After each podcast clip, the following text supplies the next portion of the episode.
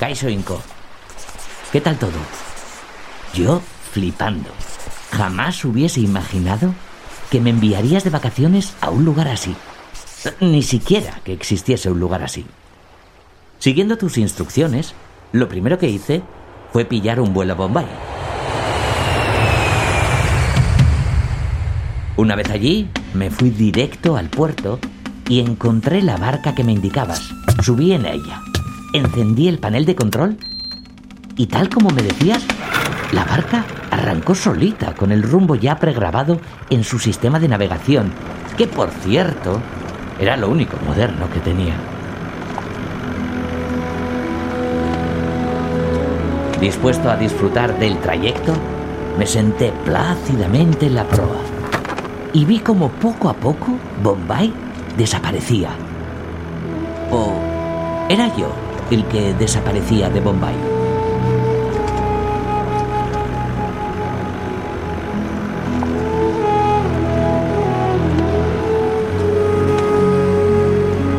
Obviamente, deduje que el trayecto sería corto, que el lugar a donde me enviabas estaría cerca.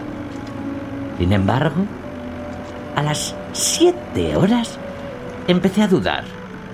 Y cuando anocheció, dudé aún más. Ya bajo las estrellas, la barca seguía lo suyo, y yo en la proa, intentando divisar luces a lo lejos, mi destino. Aguanté toda la noche en vela hasta que amaneció. Y al amanecer, vi alrededor la mayor masa de agua que jamás había visto. Impresionante. Saqué tres fotos para colgar en mi Insta cuando volviese a tener internet, claro. Y luego ya, luego ya, entré en pánico.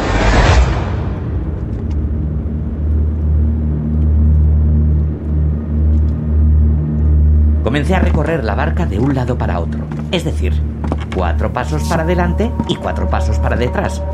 No me ayudó, como dice el refrán, quien mucho anda poca barca.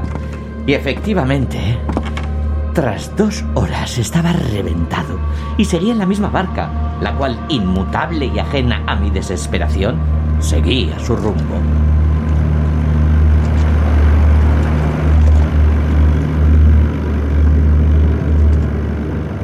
Obvio que el límite del trayecto no estaba en mi mano, pero sabía que si no quería llegar a mi propio límite, algo debía hacer. Lo primero fue beberme de trago la botella de agua que tenía. Y eso me dio la suficiente lucidez para comprender que acababa de cometer la mayor estupidez posible. Seguido, abrí mi mochila, saqué el pareo y me hice una especie de carpa. Supongo que lo de ponerme una barca sin cobijo alguno era para que me pusiese moreno. gracias, muchas gracias. Después, revisé mis víveres. Un tercio de bolsa de patatas fritas, dos bombones y medio sándwich de atún. Tuve la tentación de comérmelo todo y... y que, mira, que, que, que fuese lo que el destino quisiese. Pero no, no. Metí todo dentro de la bolsa de patatas y la salvaguardé bajo uno de los banquitos. Bueno, eh, esto acabo de recordarlo ahora, así que supongo que a mis víveres ahora mismo hay que sumarles mo. El motor seguía ahí, dale que te pego, dale que te pego, y yo de vez en cuando salía de mi carpita y ojeaba alrededor. Agua, agua, agua. Al final, tal y como sospechaba, llegó lo que tenía que llegar. La, tormenta. Resistí como pude entre olas gigantescas, peces voladores, una ballena con colorines que me saltó por encima, apariciones de algo que podría ser Dios, e intentando recordar todos los dígitos del número pi para evadirme de la realidad, algo que obviamente no conseguí.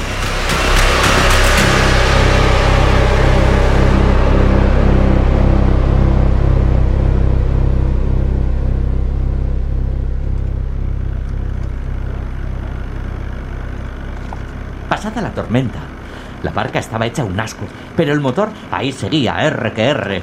¿A dónde me llevas? ¿A dónde me llevas? Le grité una y otra vez. En ese momento, quemado, con la ropa hecha jirones y con una sed del horror, descubrí un armarito en la popa de la barca. Lo abrí, deseoso de encontrar una pista, algo que me diese esperanzas. Pero lo que encontré fue un disfraz de tigre. Al principio fue bajón. Sí, me cagué bastante en ti. Pero, pero después me quité los harapos que llevaba, me lo puse y me sentí gozo, gozo. Eh, eh, como cuando entras ahí en una cama recién hechita. Así que, enfundado en mi disfraz de tigre, me tumbé bajo el pareo y me dormí.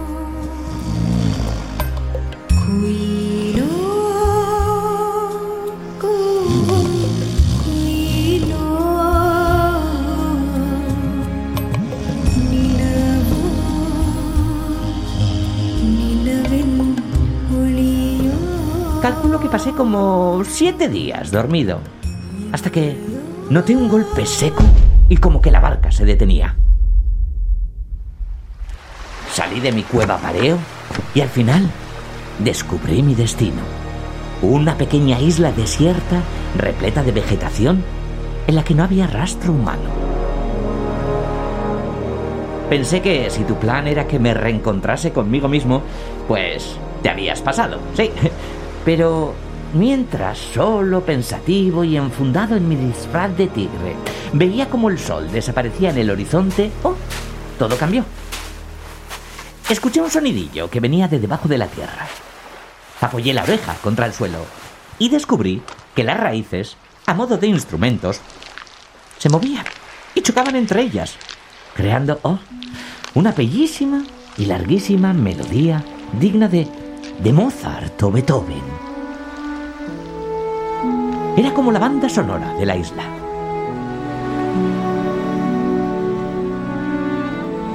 Después, la isla se iluminó enterita con miles de colores. Y un cartel de neón como de publicidad decía, adéntrate en la isla. Me adentré y lo primero que vi fueron unos pequeños setos con forma de sombrero de copa que por arte de magia se transformaban en las más variadas comidas. Me puse a zampar como un loco. Eran cosas que, jamás había probado. Todo delicioso.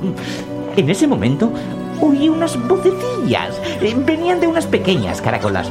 Me las puse en la oreja y cada una hablaba en un idioma diferente. Idiomas que no conocía pero que, curiosamente, entendía a la perfección. Después unas lianas, que eran como tentáculos de algún monstruo de ciencia ficción, me agarraron, me elevaron y me llevaron hasta un laguito en medio de la isla. Me vi reflejado en el agua y fue como si en un segundo entendiese todas las cosas de mí, todas las cosas de mí que hasta entonces no entendía o, o no conocía.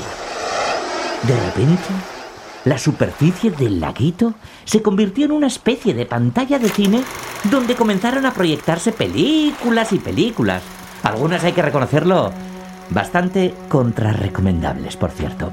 E, en ese momento vino una ráfaga de viento y escuché el rum rum de las hojas de las palmeras. Me acerqué a ellas y descubrí que de sus troncos, como talladas, comenzaban a emerger palabras y palabras.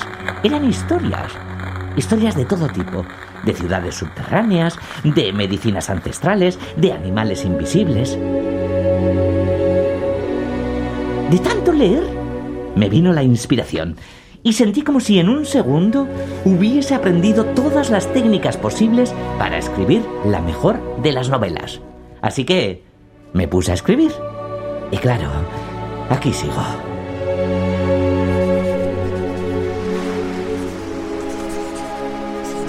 Llevo ya bastantes días en la isla. Durante el día descanso, ¿eh? que, me lo merezco. Y cada noche me dejo llevar por lo que la isla me ofrezca. Todas las noches son pura magia. Y sin embargo, sé que esto pronto se acabará. Así que disfruto de cada noche como si fuese la última. Y cuando tenga que volverme, pues me dará pena. Pero, pero también alegría, ¿eh? porque habré tenido suerte de poder vivir. Algo así. En fin. Pues que espero que, tú también lo estés pasando muy bien en el lugar al que te he enviado de vacaciones. Un fuerte abrazo. Galder.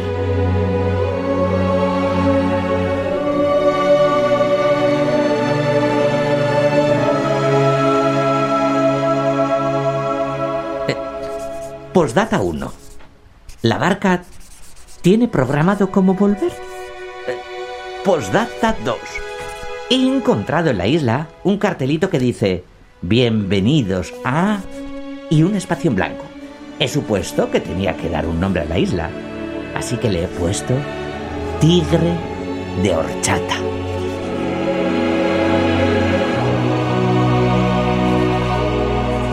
Eh, y postdata 3. Esta es mi canción veraniega de la semana. El clásico Vamos a la playa de Rigueira, pero en versión de The Ravage, Rendezvous sur la plage.